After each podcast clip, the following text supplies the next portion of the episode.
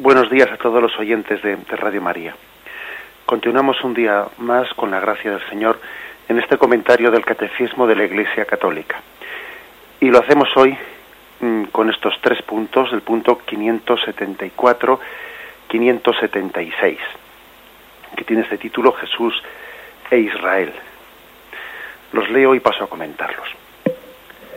Desde los comienzos del ministerio público de Jesús, fariseos y partidarios de Herodes, junto con sacerdotes y escribas, se pusieron de acuerdo para perderle, por algunas de sus obras, expulsión de demonios, perdón de los pecados, curaciones en sábado, interpretación original de los preceptos de la pureza de la ley, familiaridad con los publicanos y los pecadores públicos, Jesús apareció a algunos malintencionados sospechoso de posesión diabólica.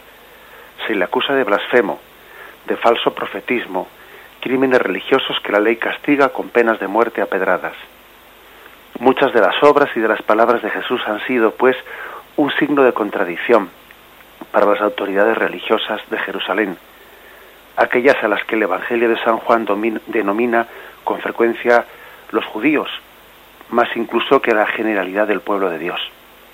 Ciertamente sus relaciones con los fariseos no fueron solamente polémicas, fueron unos fariseos los que le previnieron del peligro que corría. Jesús alaba a alguno de ellos como al escriba de Marcos 12:34 y come varias veces en casa de fariseos.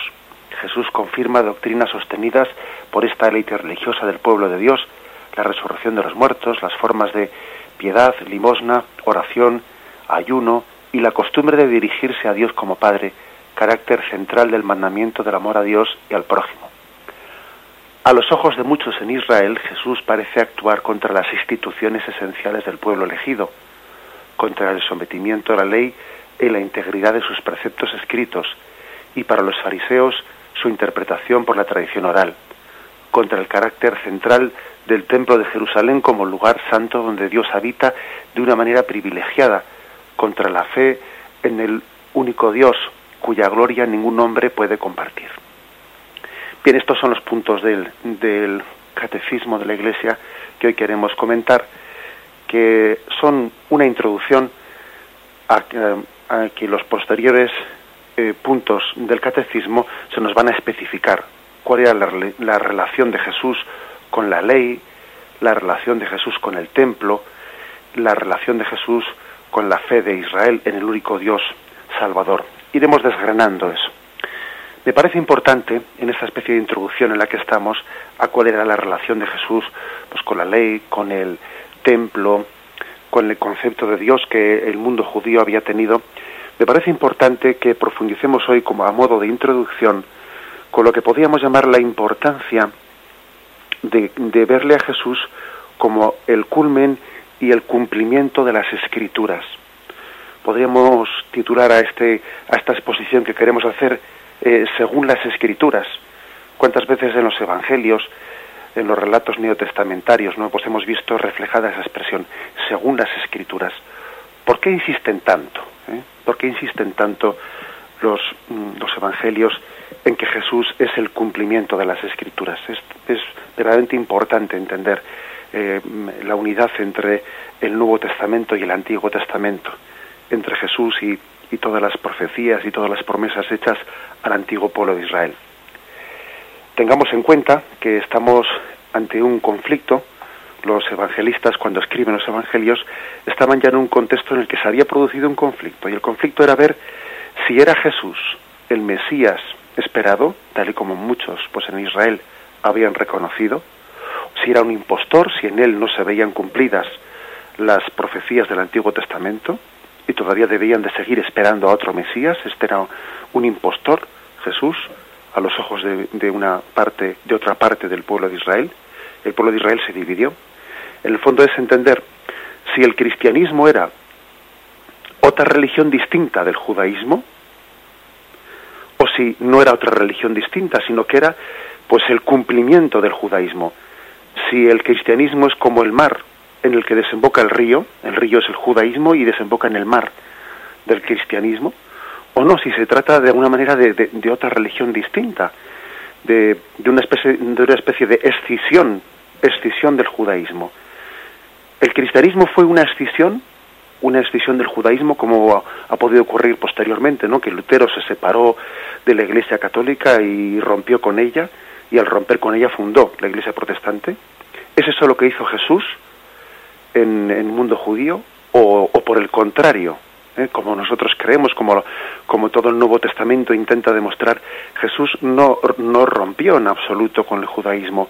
Jesús no se salió de, de la religiosidad que sus padres eh, le habían enseñado, que los padres de María, los padres de José habían educado en las sinagogas desde el principio, sino que más bien él era el cumplimiento de toda la promesa hecha a Israel. Esta es, esta es la clave, esto es lo que se está jugando en esa especie de gran conflicto que está teniendo lugar en Israel el momento en que se escriben las, los, los, los evangelios y las cartas del, del Nuevo Testamento.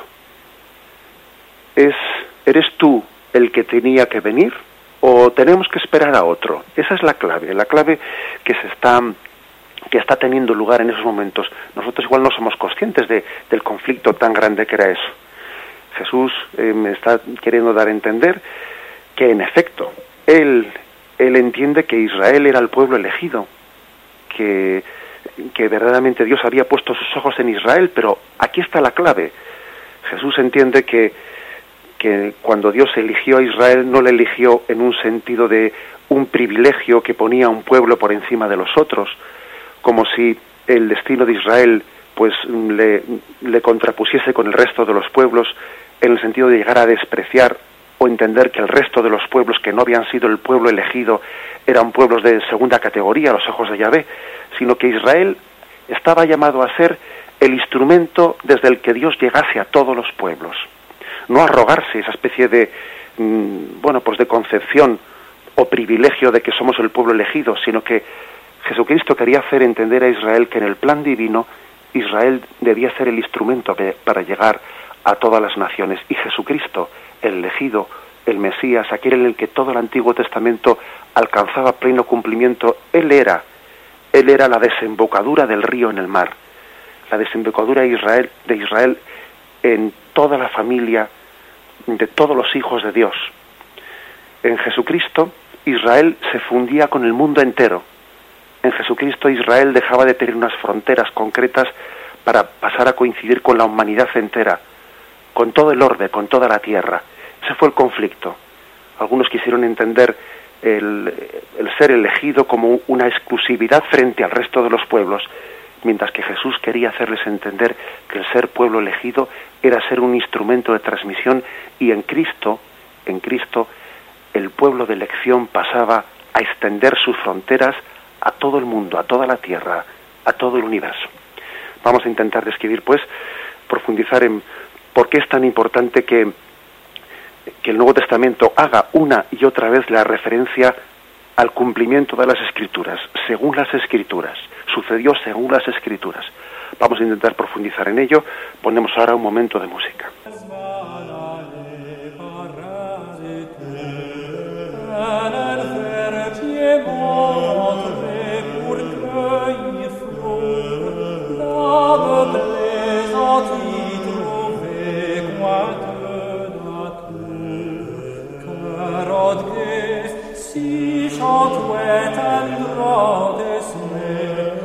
Amor se conferre.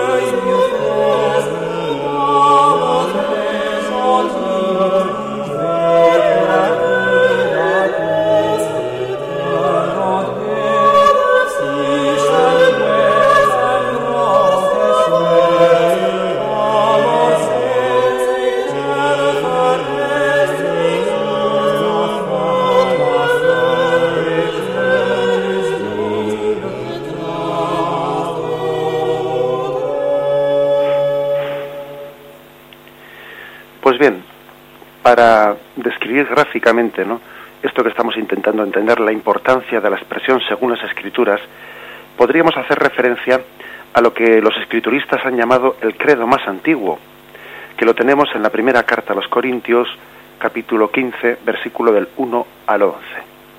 Es un texto que tal y como está descrito, narrado, pues como he dicho, algunos entienden que es la confesión de fe más antigua que conservamos en, en el Nuevo Testamento. Dice así San Pablo, os recuerdo, hermanos, el Evangelio que os prediqué, que habéis recibido y en el cual permanecéis firmes, por el cual seréis también salvos si lo guardáis tal como os prediqué.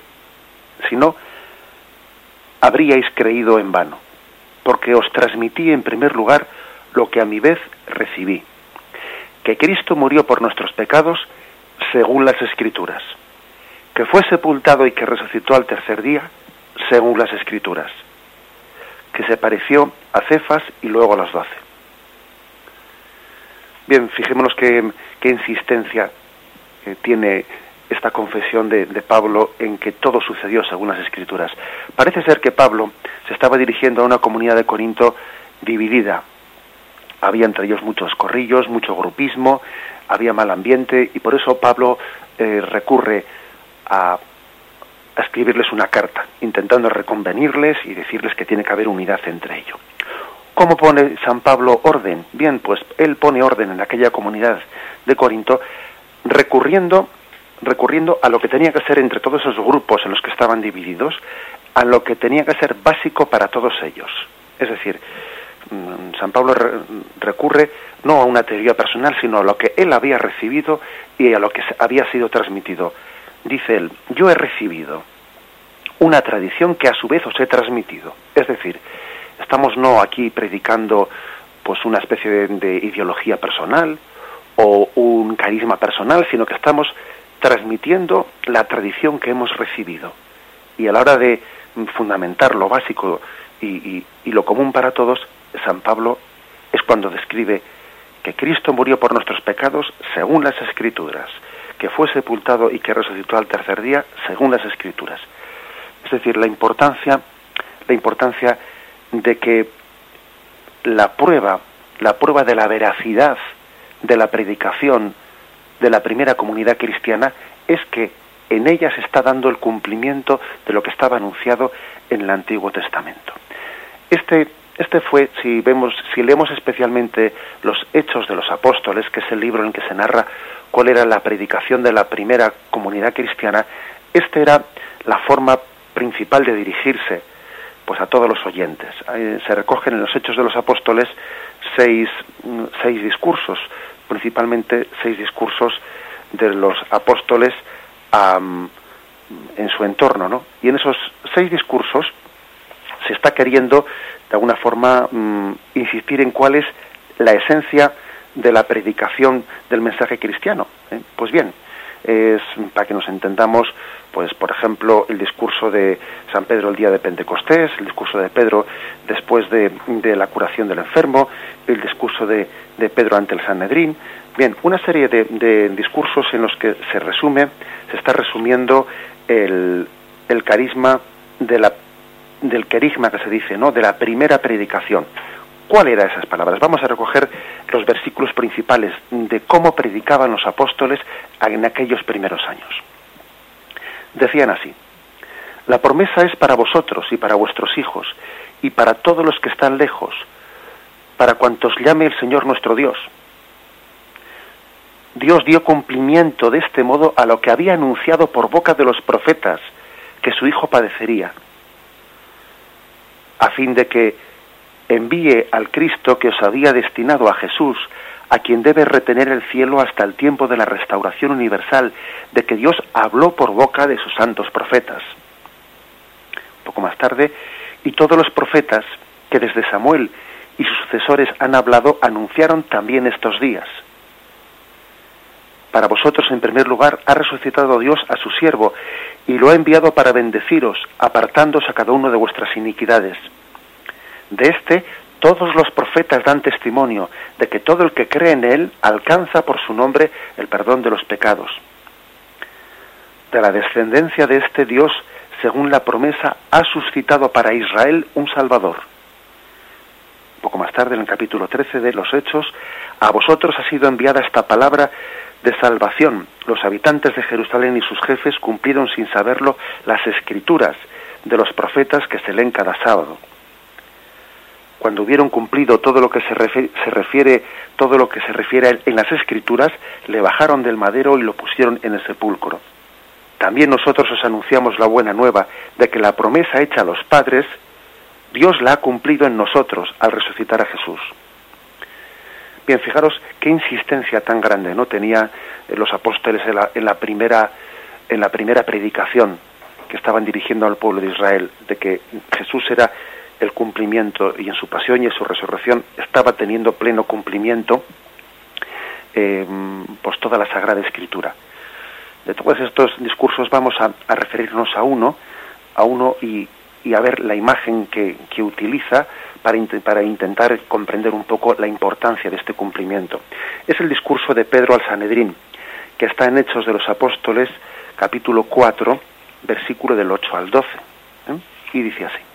Entonces Pedro, lleno del Espíritu Santo, les dijo, Jefes del pueblo y ancianos, puesto que con motivo de la obra realizada en un enfermo somos hoy interrogados por quién ha sido este curado, sabed todos vosotros y todo el pueblo de Israel que ha sido por el nombre de Jesucristo el Nazareno, a quien vosotros crucificasteis y a quien Dios resucitó de entre los muertos, por su nombre y no por ningún otro, se presenta este aquí sano delante de vosotros.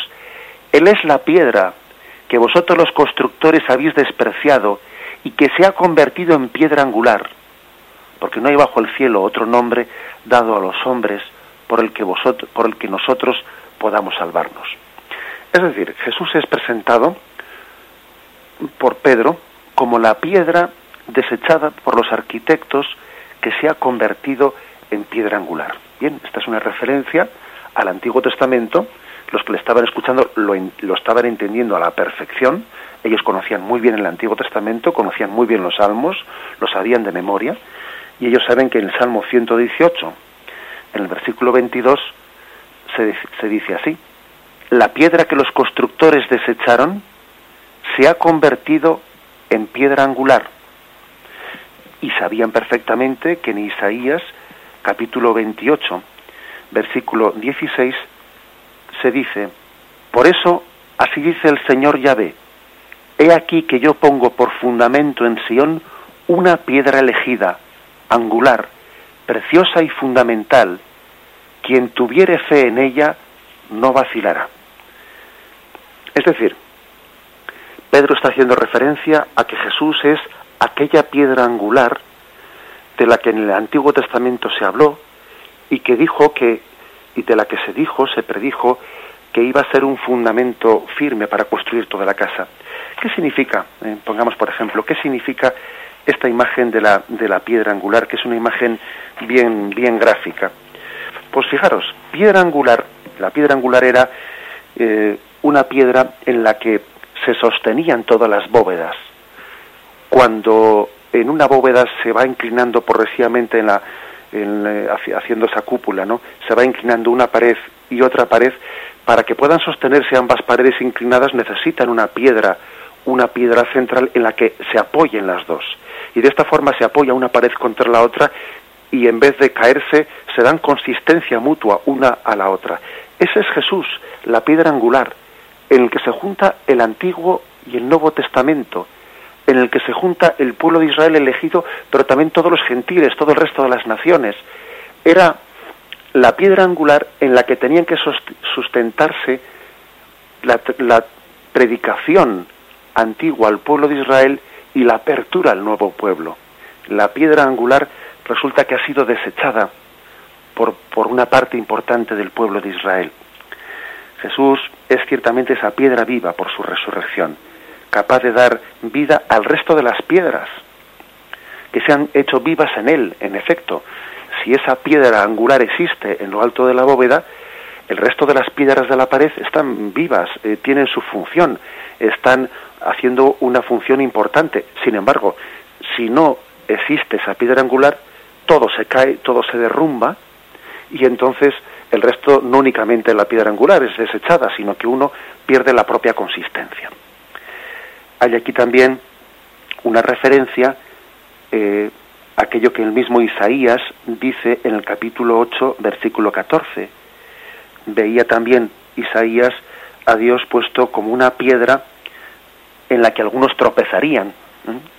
Jesús es también una piedra en la que algunos tropezarán y otros, sin embargo, harán de esa piedra la piedra viva, la piedra de fundamento de todo su edificio. Eh, será un signo de contradicción. Algunos tropezarán en esa piedra por su obcecación, por su orgullo. Otros, sin embargo, de esa piedra harán la piedra angular de su vida. Bien, aquí tenemos un ejemplo concreto de cómo Cristo es presentado pues como el quicio, como la clave, como el entendimiento de las escrituras en el Antiguo Testamento. Vamos a poner un poco de música y continuamos.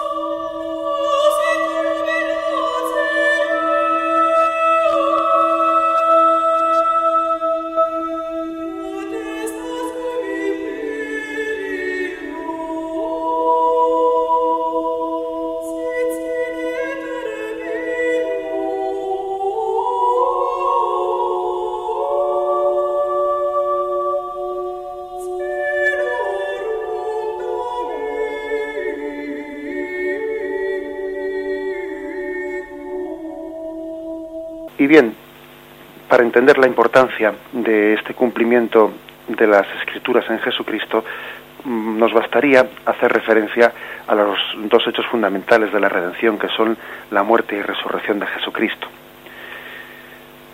Os propongo, para vuestra reflexión, tres, tres episodios de la resurrección de Jesús. Uno es el del el capítulo 20 de San Juan, y en ese capítulo se narra cómo Pedro y Juan corrieron hasta el sepulcro vacío. Como explicábamos en otra sesión del catecismo, Juan, que era más joven, llega antes al sepulcro, espera la llegada de Pedro, después de entrar Pedro, entra él, y dice así el Evangelio de San Juan. Entonces entró también el otro discípulo, el que había llegado el primero al sepulcro, vio y creyó, pues hasta entonces no había comprendido que según la Escritura Jesús debía resucitar de entre los muertos. Es curioso, pero San Juan viene a decir como que eh, hasta no encontrar, hasta no ver el sepulcro vacío, él no había acabado de entender el sentido profundo de las escrituras que ya anunciaban la resurrección de Jesús.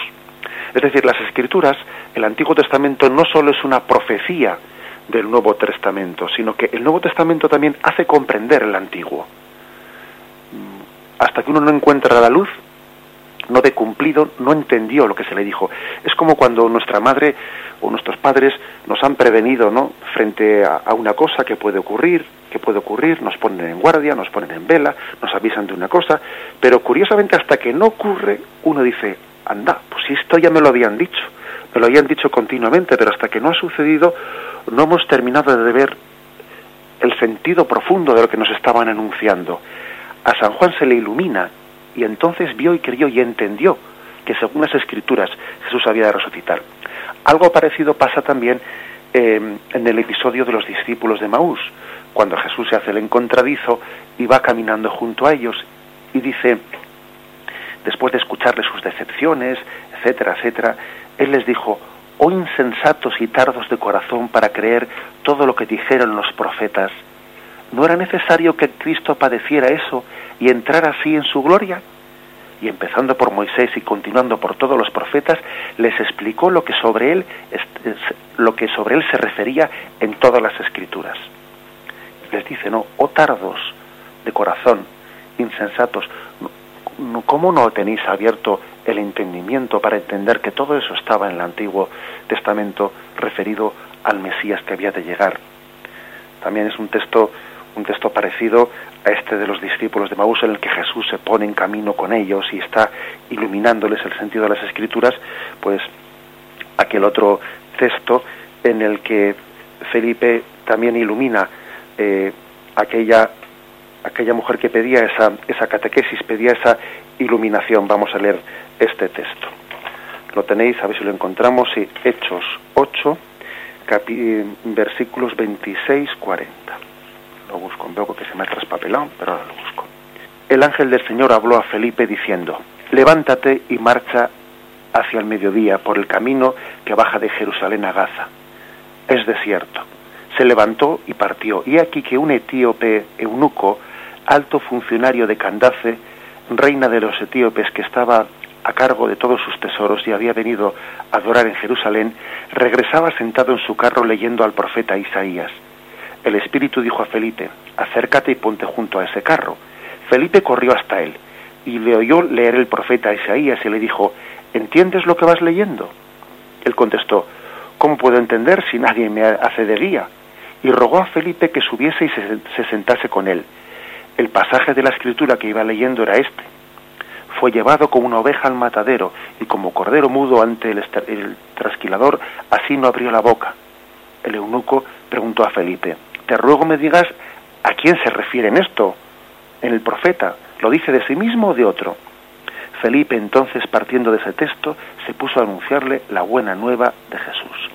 Es decir, Felipe hace también eh, pues esa, esa misma tarea, esa misma tarea de predicación, de comprensión de las escrituras que había hecho Jesús con los discípulos de Maús, él lo hace también, pues con aquel eunuco lo hace poniéndose junto a él y explicándole cómo eso que él estaba leyendo del profeta Isaías de un cordero llevado al matadero que no abría la boca, eso era una imagen, era una profecía de Jesús. Es pues tremendamente importante eh, esta referencia y, podíamos hacer una multitud de, de pequeñas, recoger, ¿no? Como un elenco, multitud de pequeñas referencias a la pasión por ejemplo, ¿no? estaba escrito, heriré al pastor, se dispersarán las ovejas. O por ejemplo, veréis al Hijo del Hombre sentado a la diestra del poder. Todo esto sucedió para que se cumpliesen las escrituras. Ha puesto su confianza en Dios, que lo salve ahora si es verdad que le quiere, ya que dijo, soy hijo de Dios, según el Salmo 22.9. Y un montón de referencias más que durante toda la pasión también están haciendo referencia, incluso en pequeños detalles cuando le dieron de beber vinagre, se reparte mis túnicas, según el Salmo 22, 19.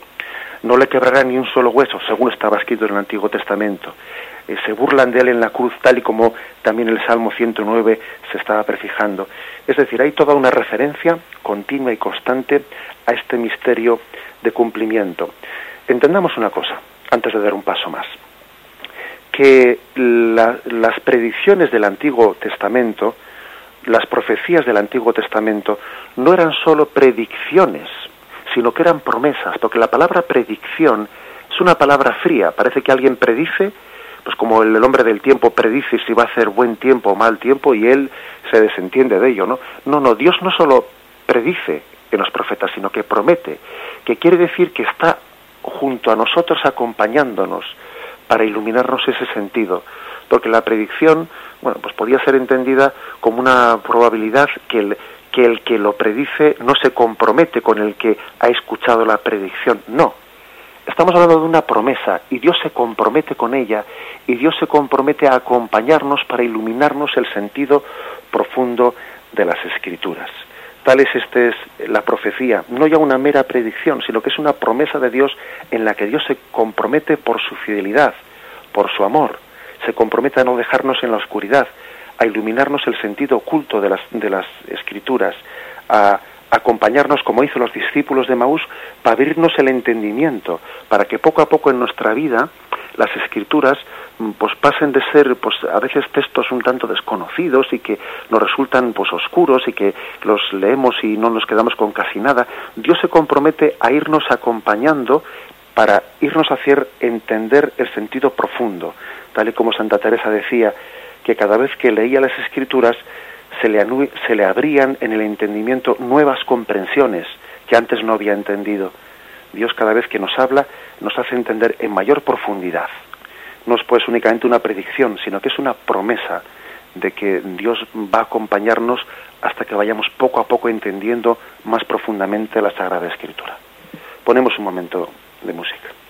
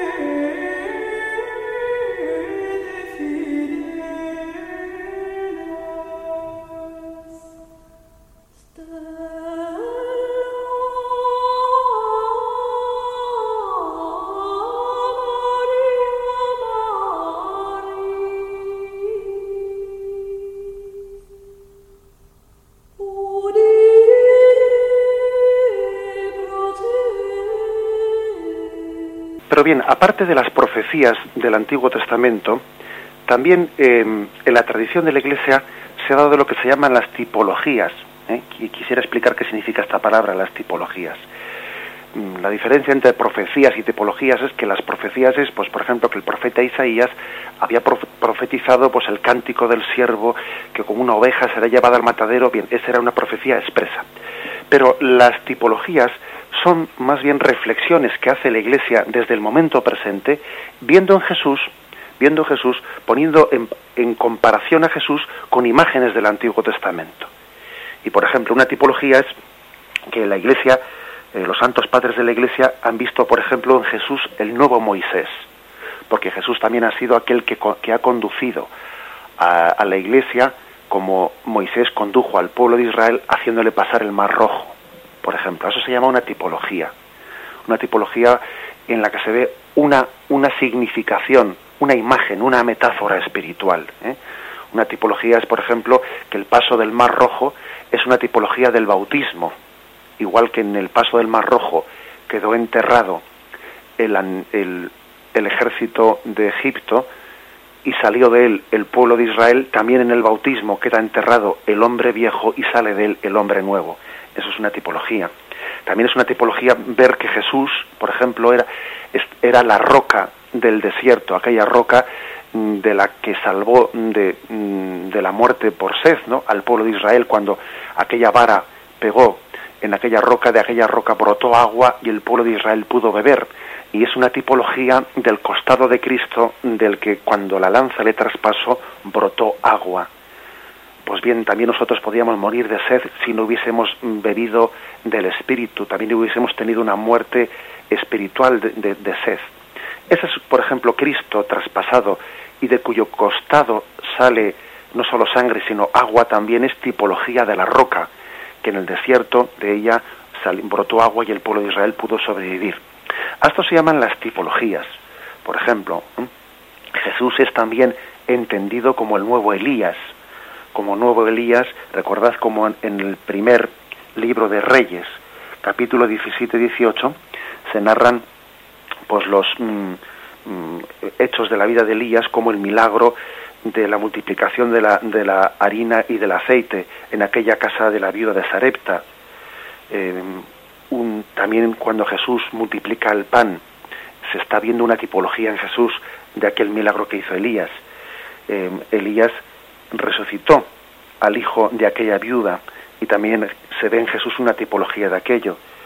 Cuando Elías tiene que enfrentarse a los falsos profetas de Baal y quiere eh, teniendo que demostrar que Él es el verdadero profeta, sin duda alguna esto sirve para que luego en Jesús se vea la tipología de Elías. O, por ejemplo, recordad cómo, cuál fue la forma que tuvo Elías de ser arrebatado al cielo. Elías, es arrebatado al cielo por un carro de fuego que le lleva, ¿no? Pues bien, cuando Jesús asciende a los cielos, una, pues muchos santos padres en aquella ascensión vieron como eh, Jesús era la tipología de aquel Elías que fue arrebatado al cielo. Incluso hay un santo padre que hace la siguiente reflexión espiritual. Igual que Eliseo pidió a Elías, dame dos, tercios de tu espíritu. Y él dijo, no sabes lo que pides, si eres capaz de verme en el momento en que sube, suba al cielo, te, daré esos dos tercios del espíritu. Pues algún santo padre, eh, haciendo una lectura espiritual o tipológica de este pasaje, dice que Eliseo es imagen de la iglesia que al ver ascender al cielo Jesucristo recibe los dos tercios de ese espíritu de Jesucristo. Esto todo esto que estoy un poco narrando, pues se llama o se traduce como las tipologías. No ya tanto, no son las profecías, porque las profecías están expresamente recogidas, ¿no? Y escritas. Las tipologías no están escritas en la Sagrada Escritura, sino que son los santos padres los que desde esa interpretación espiritual y esa comprensión global de toda la Escritura las van un poco entresacando de la Sagrada Escritura a la luz del Espíritu Santo. Ven en Jesús, pues, eh, el cumplimiento de, de todos los pasajes del Antiguo Testamento. Jesús es el nuevo Elías, Jesús es el nuevo Moisés, Jesús es la roca del desierto, eh, el bautismo de Jesús es el paso del mar rojo, etcétera, etcétera. O también, por ejemplo, eh, como Jesús elevado en la cruz es la imagen, la tipología de aquel estandarte con la serpiente de bronce que fue elevado en el desierto y que todos aquellos que le miraban pues quedaban, quedaban sanados de la mordedura de serpiente. Todas esas son las tipologías que la misma liturgia de la Iglesia las utiliza para seleccionar los textos que después el domingo son proclamados en la Iglesia. Porque, por ejemplo, se elige esa, esa imagen de la serpiente de bronce, pues contraponiéndola a Cristo crucificado, etc. La tipología mm, y la lectura del Antiguo Testamento en esta clave nos da una gran riqueza de comprensión de toda la Biblia. Eh, fijaros que, y, concluyo con esto, como en el Evangelio de San Mateo, capítulo 13, versículos 40, versículo 44, pues está la, el texto de, del, tesoro escondido. Había un tesoro escondido en un campo, ¿eh? lo leo, y fijaros cómo esto lo han interpretado, referido a las, a las tipologías, los santos padres. Dice así el texto, que todos nos sonará. El reino de los cielos es semejante a un tesoro escondido en un campo, que al encontrarlo un hombre vuelve a esconderlo y por la alegría que le da, va, vende todo lo que tiene y compra el campo. Pues fijaros cómo son las cosas, ¿no? San Irineo, San Irineo en el siglo II, él decía que ese campo, el campo eran las escrituras, y que el tesoro oculto era Cristo, que por lo tanto Em, pues uno vendía todo lo que tenía para comprar aquel campo, o sea, para comprar las escrituras y para quedarse con el tesoro oculto que era Cristo, y que era como el sentido de todas las escrituras. San Irineo le da este, este sentido, eh, eh, esta interpretación espiritual, ¿no? A este pasaje de Jesús del tesoro escondido. Jesús es el tesoro escondido de las escrituras y es la clave de interpretación de todo el resto del Antiguo Testamento. Ojalá el Espíritu Santo nos vaya iluminando, iluminando todo el sentido profundo de la Escritura desde la luz que proyecta Cristo en todo, en toda la Biblia. Como Santa Teresa dijo, ¿no? y hemos hecho referencia, cada vez que leamos la Sagrada Escritura, pidamos la luz del Espíritu Santo para que nos ilumine la comprensión más profunda de textos que se nos han escapado, no habíamos comprendido hasta ahora, Jesús es el tesoro escondido dentro de ese campo de las escrituras, que hace que uno las entienda mejor, las entienda a su profundidad. En última instancia, cuando el Espíritu Santo inspiró en el Antiguo Testamento algo, él sabía que sólo desde Cristo se iba a comprender perfectamente aquel suceso del Antiguo Testamento. Pues bien, vamos adelante y si alguien quiere hacer alguna pregunta, aclaración, etcétera, sobre estos temas principalmente, aunque también puede ser sobre algún otro, puede llamar al teléfono 917 107 700. 917 107 700. Ponemos un poco de música.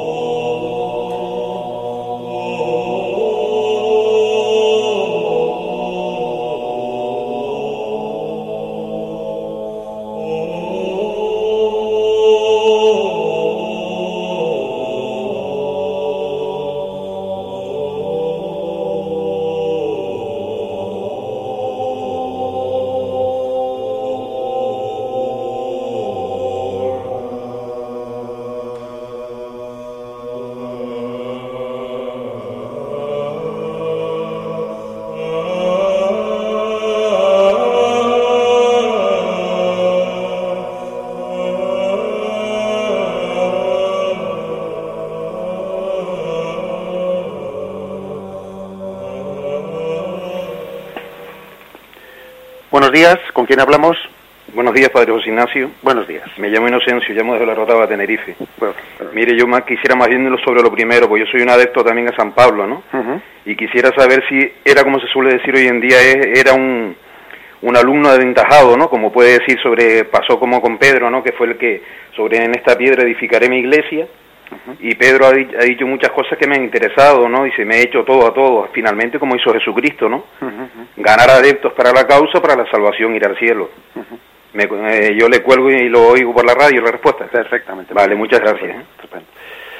Pues la verdad es que sí, ¿no? Pues eh, preguntaba a este oyente si, si se podía considerar a, a, Pablo un, pues un discípulo aventajado. Hombre, yo creo que sí. Es verdad que San Pablo tiene una ventaja y es que de él tenemos tenemos recogidas muchas más cartas que de ningún otro eh, apóstol. Y en ese sentido pues hombre desconocemos un poco más el alma de otros apóstoles porque no ha quedado por escrito pues eh, tantas cartas como el caso de, de, Pablo. Es más de algunos de los apóstoles pues no hay ninguna carta eh, escrita. Entonces esa es una ventaja que tiene Pablo que también la bueno pero la providencia ha querido que sea así la providencia ha querido que tengamos más cartas de, de San Pablo. Pero es cierto que que en el discurso de Pablo se ve, se ve especialmente pues eh, una, una capacidad muy grande de, de, incidir, de, de, incidir, porque él había sido fariseo, no lo olvidemos, él había sido un fariseo destacado ¿eh? de la escuela de Gamaliel, él mismo lo dice, y él conocía perfectísimamente la Sagrada Escritura, él podía perfectamente predicar el, eh, pues el Evangelio de Cristo en clave de cumplimiento del Antiguo Testamento, porque lo había conocido verdaderamente en profundidad. Con lo cual, sí, yo diría que que si Pedro es roca, pues yo diría que Pablo es fuego. es fuego, es fuego del amor de Cristo, es fuego del Espíritu, y ciertamente las dos cosas tienen que complementarse, ¿eh? porque la roca, la roca mm, podía ser fría sin, si no le añadiésemos el fuego, ¿eh? el fuego del carisma, el fuego del amor de Dios. Evidentemente no es que Pedro no tuviese eh, también fuego del amor de Dios, ¿verdad? Por supuesto que lo tendría, y también Pablo tenía esa roca de la fe, por supuesto, pero son dos figuras que se complementan maravillosamente. Pedro es la roca y Pablo es el, el fuego, el fuego de la caridad. Adelante, ¿tenemos alguna pregunta más? Buenos días. Buenos días, ¿con quién hablamos? ¿Padre? Sí, buenos días. Buenos días. Soy Rosario de Cáceres. Mira, yo quería preguntarle una cosa que siempre tengo en duda.